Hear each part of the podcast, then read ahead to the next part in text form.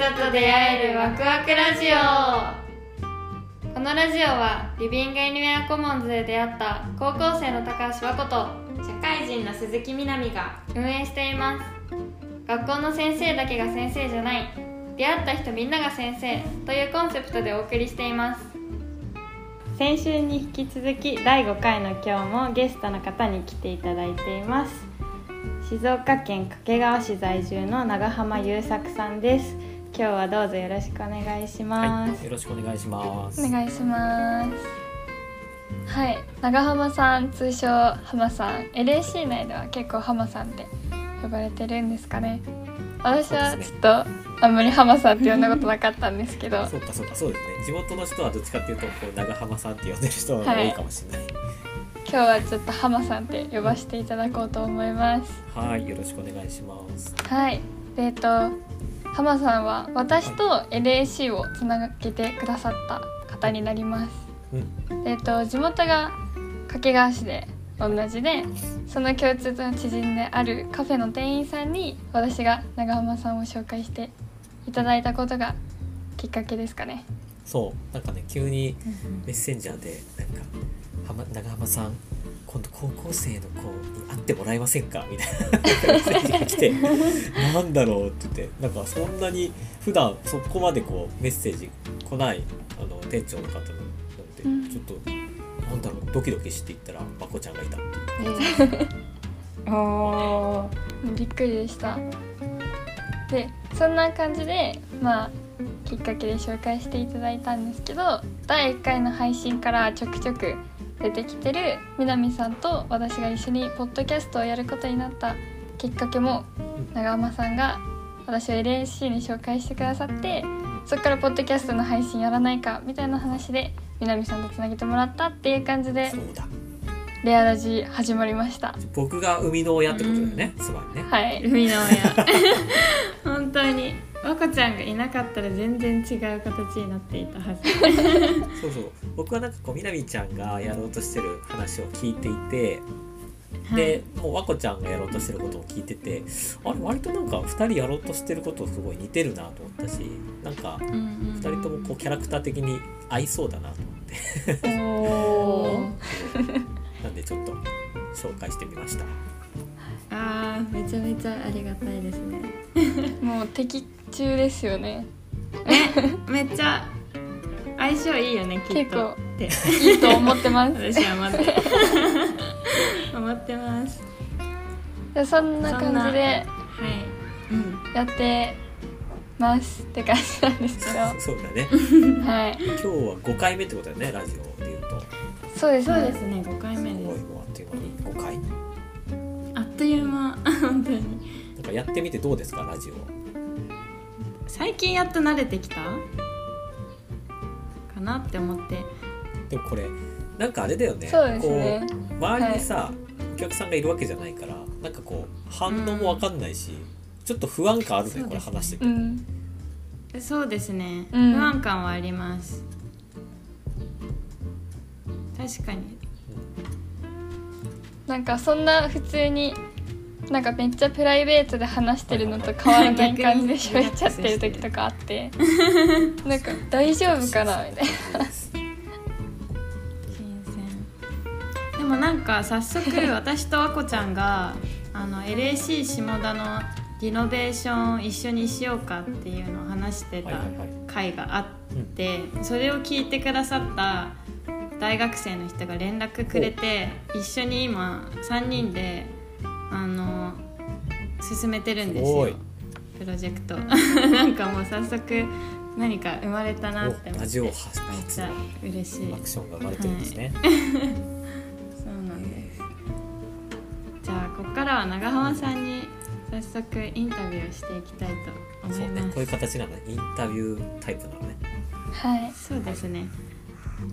OK じゃあ 浜さんは今どのようなお仕事をされてますか、はいはい。はいあのなんか僕割と一つの仕事っていうよりはいろいろな仕事をあの掛け合わせてやっていて今やってるのがライターの仕事と,、えー、とゲストハウスの運営と、えーあとは講師の仕事とかあとコンサルティングかあと地域の NPO に入っていたりとか、なんかそういったあの複数の仕事を、まあ、掛け合わせてやっているという感じなんですね。で、まあ、ベースにあるのは反応反 X っていうライフスタイルなんですけど、2人とも聞いたことありますか、うん。反応反 X って。ないです。ない。ですね。はいはい。えっと、漢字で言うと半分の農業の半分の X これはアルファベットの X で。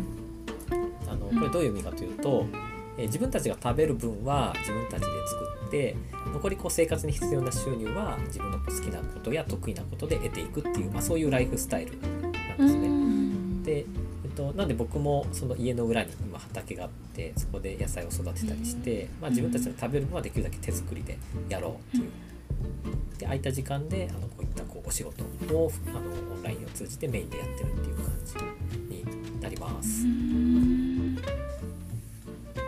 なんかもっとがっつりお仕事めちゃくちゃされてるのかと思ってたんですよ。のにうんうんうん。反応っていうのでえ半分みたいななりました今。でもね実質半分もやってない。割と農業の部分は妻の方があー。の頑張ってやってくれてるので、うん。なんか2人揃って反応ハイ X って感じですね。うん僕割と X が多いみたいな。うんうんうん。えめっちそれはちょっと納得なんか今の時代だからできる働き方みたいなやつをめちゃくちゃされてるんですね。なるほど。ああそうですね。なんでそれで言うとやっぱりオンラインがこう普及してないとできない働き方だとは思うので、うん。うん。その点では確かにそうですね。じゃあそんな感じで次の質問にはい。移っていきたいと思います。えっとどんな思いとか目標を持ってそれぞれのお仕事に取り組まれているのかなっていうところで今特に力を入れてるプロジェクトとかお仕事とかはありますか？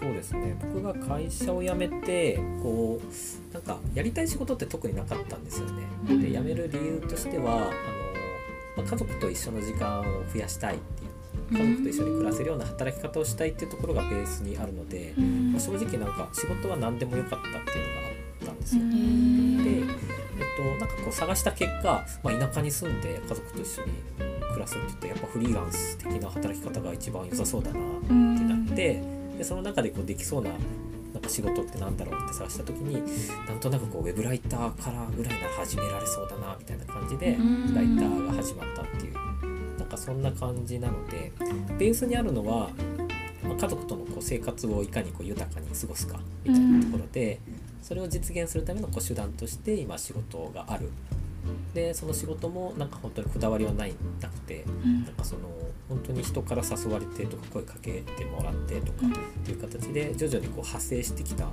のででもどれもこう自分としてはなんかこうしっくりきたり楽しいやっていて楽しいとか付き合っていて楽しい人からのお仕事とかっていうのを楽しいっていうのを一つキーがテーマにしてなんかこう仕事を受けてる感じですかね。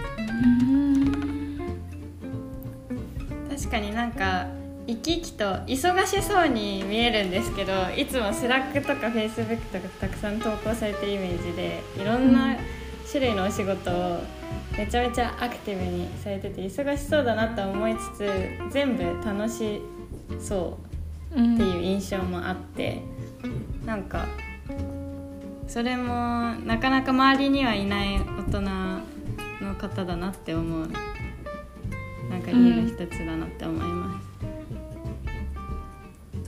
もともとお仕事は楽しんでやるタイプの方だったんですか？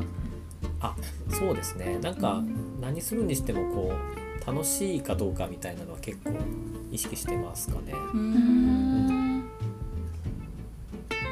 どうやって楽しくするんですか？ね。すごい。なんか難しいな。楽しくするあのそう。なんですかね。なんかその仕事にどんなこう意味を持たせるかみたいなのって割と自分で自由に設定できるじゃないですか。うん。だからなんかそのライターの仕事ってなんとなくね傍から聞くとすごいクリエイティブな仕事ですごいねみたいな印象あると思うけど実際にやってる仕事ってあのいろいろな種類があって僕が最初にやってた頃の仕事って本当にこうまとめ記事みたいななんかその商品を紹介してなんかその買ってもらうみたいなそういった記事を書いてたりするわけですよ。でもうん。自分は別にそんな商品売りたくないし なんだ使ったこともないしなみたいなそんな思いを感じながら書くわけですよね。その仕事自体にはそんなに面白みを感じないんだけど、うん。でもあのその書き方とかうん。のスキルはこうちゃんと知識として身につくので、うん。そういうこう自分が今身につけているものみたいなのにフォーカスするとなんかこう仕事自体はそんなに楽しくないけど でもこれはなんかいずれ自分がやりたい仕事にこうつながってるなっていうところでこうなんか線で見えると楽しくこう続けられる。点で見ちゃうともうなんかつまんないやめちゃえってなっちゃうんだけどうん。それがちゃんとつながってるっていうのを自分の中で想像することで今はつまんなくても多分きっと次はもうちょっと楽しい仕事につながってるはずみたいなのがどんどんつながってやっぱ今につながってるって感じがあります。へえ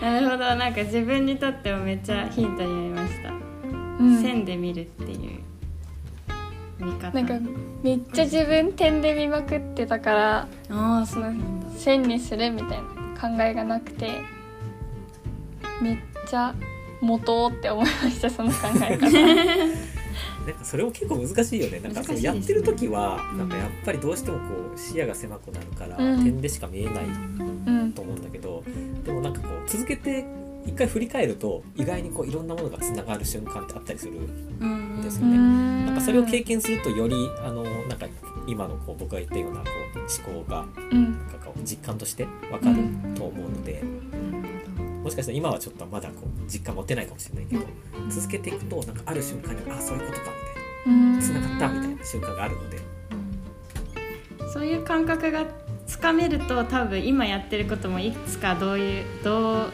どんな形かは分かんないけど何かにつながるみたいうん。な根拠のない自信みたいなものが持てそうだなって思いました。うん。じゃあうん。その感じで次に行きたいと思います私たち2人とも謎だったんですけど長間さんは LAC とどんなつながりがあるんですか？どういうポジションでなるほどね。LAC と関わりを持たれているんですか？ポジションね。ポポジション。難しいな。いや難しくはないんだけど。と今の役割で言うと LAC のオンラインコミュニティを担当してるっていう、まあ、管理人みたいな。オンラインコミュニティっていうのは何を指すんですか？はい、あ具体的に言うとあの Slack グループがあって、えっと、そこのチャンネル全体を僕が一応管理してるっていう。え感じです、ー、はい、なのであの入りたいよっていう方を承認したりとかあと何かこう問い合わせがあった時は僕が対応したりとか、えー、あとこうなんかイベントやりたいっていう人がいたらそれをサポートしてあの企画から集客まであのサポートするえー、そうなんですね。はい、へそんなー感じであの活動してる全然知らなかった知らそなんかっなに知られてなた。かった あ、そうなんですね。なんかめっちゃ Slack はいつも返信してるなみたいな認識でした。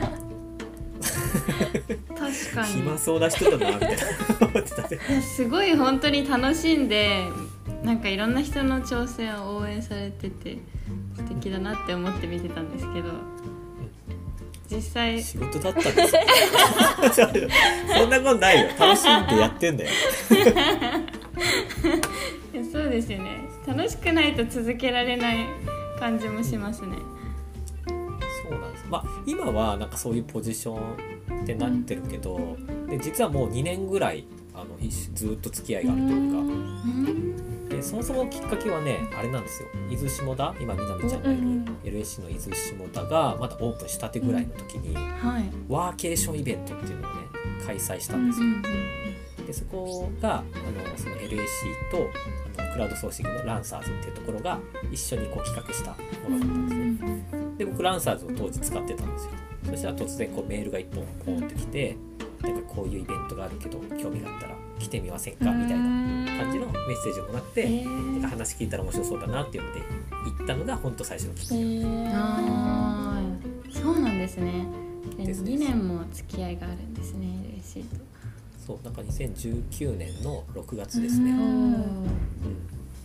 じゃあユーザーとしてめちゃくちゃ多拠点いろいろ渡ってるっていうわけではうん。ないっていう感じですか？そうですね。基本僕その仕事はあの自宅を中心にやってるのでうん。こうなんか遠方に取材とかで仕事に行った時にこう使わせてもらったりっていう形が多いです、うーん。あともう拠点使ってこうイベント企画みたいなのやらせてもらうことも結構あるので、うん。まあ、そういった時うにん。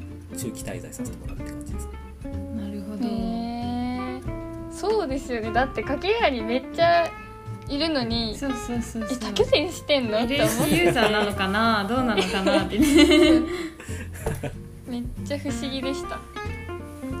でも、まあ、結構そこそこ拠点は行ってるけどね。うん。八ヶ岳とか会津磐梯も行ったし、うん。富士吉田も行ったし。結構飛び回ってるんですね。そうですよね。やっぱもう2年関わってるのでそうなんかその現地のなんだろう拠点を紹介するようなインタビュー記事とかうん。も書かせてもらったりとか、うん。今はこう編集っていう立場でそのいろんなライターさんに行ってもらって書いてもらったりみたいなのをやっていたり、なんかそういう関わり方がずっと続いてるので何かしらもう大体もうコミュマネさんの顔とかは大体もう分かるしなんならコミュマネ定例に僕出てますからね。お 一応ーコミュマネじゃないの一応定例には出てる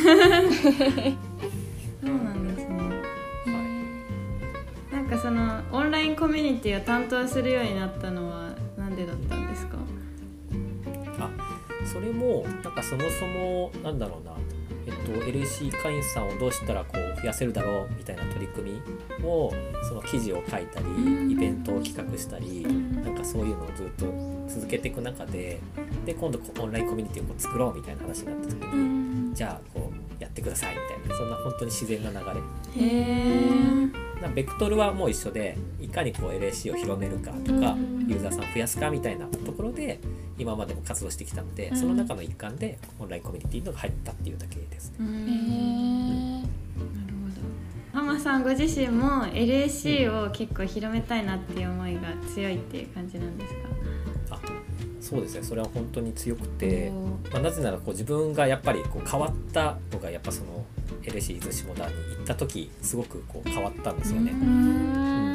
ううんそこで出会った人とかがすごく僕の中でも大きくて、うん。今の活動につながってるので。へえなので LSC にはこう思い入れがすごくあって、ん。なので掛川にも作りたいなっていうあ形で今活動してる。ーなるほど。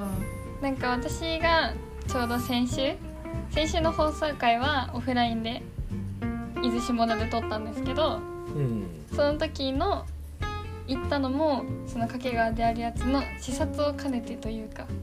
はいはい。でなんかその浜さんから LAC っていう場所みたいなものを掛川に作りたいって言われた時にいや LAC とはってなってて。うん、でいろいろ話進んでいく中で伊豆下田に行くチャンスをもらえたのでこれは見るしかないと思って見学に行ったんですけどめっちゃ今作ろうとしてる場所と作りが似ててうん、めっちゃ参考になるって感じでしうんうんそうね、うん、確かに似てるかも。ためっちゃ似てますね。うん、でも本当に掛川にも欲しいと思いました。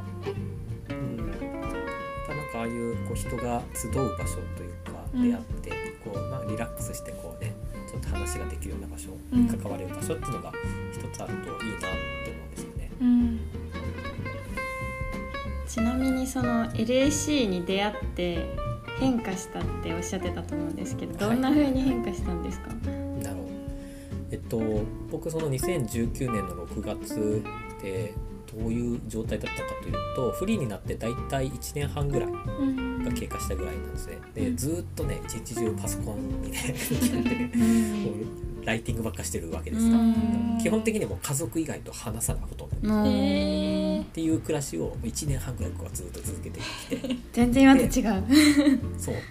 でなんか声かけてもらってじゃあ行ってみようってこう足をね伸ばしたのが本当にそのタイミングだったんですよ。でそこで本当にそのランサーズの人もそうだったし、ん。LAC でこう働くベレックジインクさんとかうんもそうだったし、ん。会う人会う人すごく魅力的な人が多くて、うん。うんで中でも、えっと、そのあのなんだ企画自体そのお仕事とセットだったんです何かし一つ記事を書いて、こうそれとセットで泊まあの滞在してくださいみたいな感じだったんですけど、うん。たまたまあの梅田さんのインタビューを担当トさせていただくっていううん。お仕事だったんですね。で梅田さんってその当時その LAC 寿司村のあのコミュニティマネージャーをやってて、まあまあ、一番こう偉いというか取り仕切ってる方だったんですけど、でその方にインタビューさせていただいたら、えっと、梅田さんも僕と同じようにその家族がいる中で、うん。で、えーもう40代近くの時に、えーじいきなり違う業界に転職して今活動されてるっていうお話を聞いて、あなんか僕と似た境遇ですげえしかもなんか楽しそうに働いてるみたいな。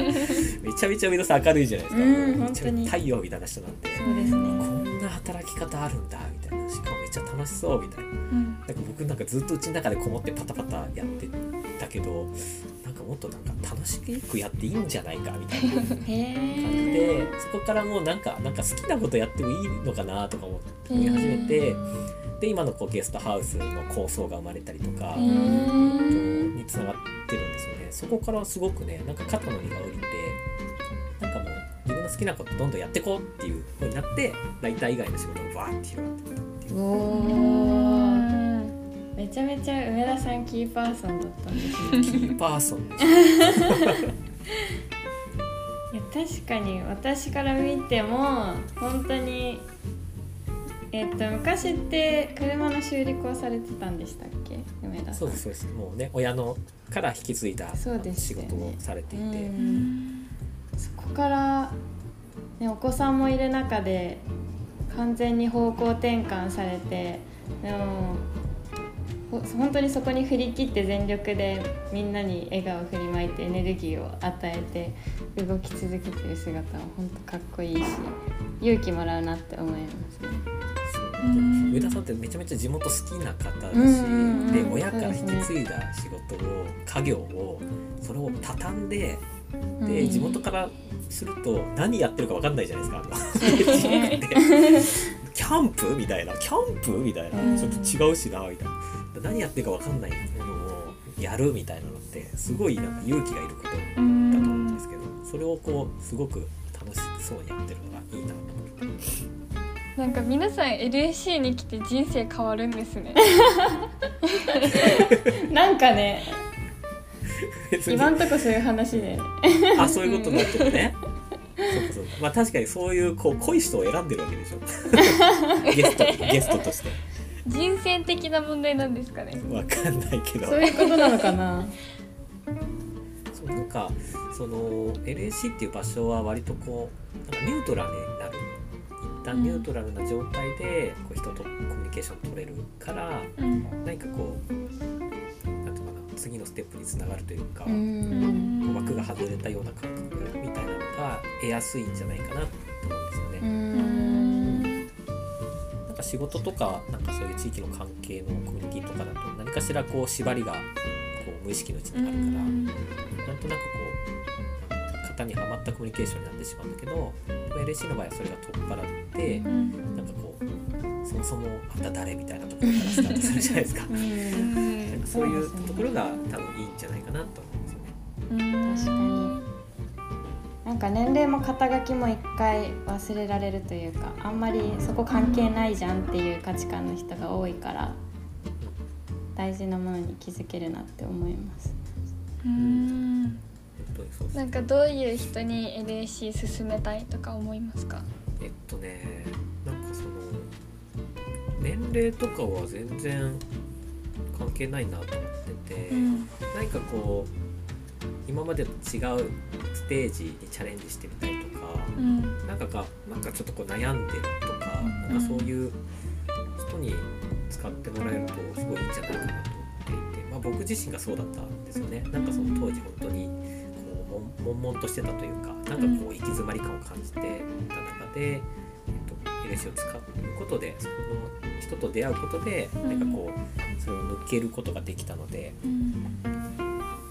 選択肢って他にもあるよみたいななんかそこだけじゃないよみたいな。うん。なんかそういったこう気づきが得られる場だと思うので、ううんん、何かこうちょっとこう今悩んでたり足踏みしてたりこうモヤモヤしてる人がこう利用するとなんかすごくハッとするようなねこう体験が得られるんじゃないかなっていうふうには思いますね。同感ですじゃあそろそろまとめの方に最後の今後についてとか聞いていきたいかなと思うんですけど、はいえっ、とオンラインコミュニティを今 LAC の中では主に作られてると思うんですけどそれを今後どういうふうにしていきたいとかっていうのはありますか、はい。えっと、まあ、今オンラインコミュニティやってる理由としてはあの、まあ、このコロナっていう状況の中でなかなかこう、ね、現地のこうリアルの拠点に行きにくいっていう中でもつながりとか、うん。そのコミュニケーションを取れる場所がまず欲しいなっていうところからきっかけでスタートしてるんですけど、うん。えっと、その役割としてはこう現場で今後訪れるリアルの拠点を訪れた時のコミュニケーションがよりこう活性化するスピーディーにこう活性化するための土壌作りの場所としてオンラインコミュニティを活用してもらえたらいいなと思っていて、なんかこう会ったことはないんだけどオンラインコミュニティ内ではなんかいろいろとやり取りとか会話している状態で現地でこうたまたま会ったってなったりするとああいつものみたいな感じでもうコミュニケーションのこうスタート位置が変わるじゃないですか。確かにそうですね。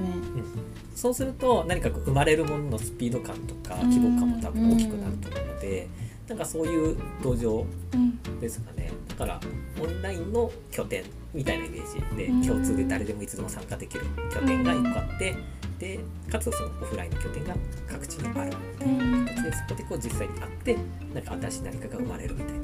うん。そういうこう起点となるような場所になったらいいなと思います。なるほど。なんかオンラインの拠点っていうのがあんまりなかったんですけど面白いですね。活用の仕方によっちゃめちゃめちゃ普通に一つの拠点になりそうですよね。うん確かにそうそうそうそう。ここに集いたいっていう風に思う人がうん。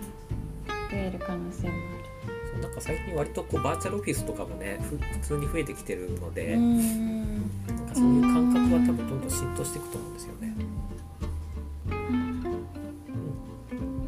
その Slack は基本的には LAC1 回利用された方とかが招待されて入ってる感じですか？会員登録を？した方に、えっと、入会フォームが送られて、そこで希望された方が入ってくるっていう形なので、基本的にはあの一度会員になっていただく、うん。まあ、でもその無料の会員にも全然なれるので、うん。はい、とりあえずこうお金使わなくてもうん。利用できます。あそうなんですね。はい。じゃあちょっと LAC 興味あるけどまだ行けないみたいな人も意外と入ってたりするっていう感じですか？あそうですそうです。そうん。んな感じです。多分半分以上がそんな感じだと思うんですけど、へーそうなんですね。いつか使いたいと思ってるけどまだちょっと行く機会がないみたいな形であの回数券のところの登録で、まあ、あのまだ買わないっていう形で登録してもらうと、うん。普通に会員登録だけはできてそのままあの入会できうるので、んなるほど。